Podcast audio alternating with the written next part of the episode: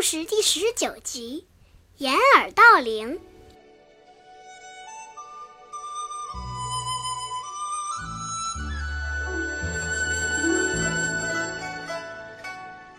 有个小偷看中了庙里的大钟，可是这口钟太大了，他背不动。他就想，我先把钟敲碎，然后把碎片拿回去卖掉。就这样，小偷用铁锤使劲儿地敲钟，当当，他刚一敲，钟就发出了洪亮的响声。他怕惊醒庙里的和尚，不敢再敲了。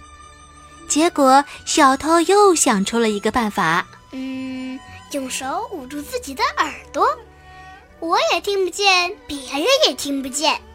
就在小偷正在敲钟的时候，和尚们跑过来，把他给捉住了。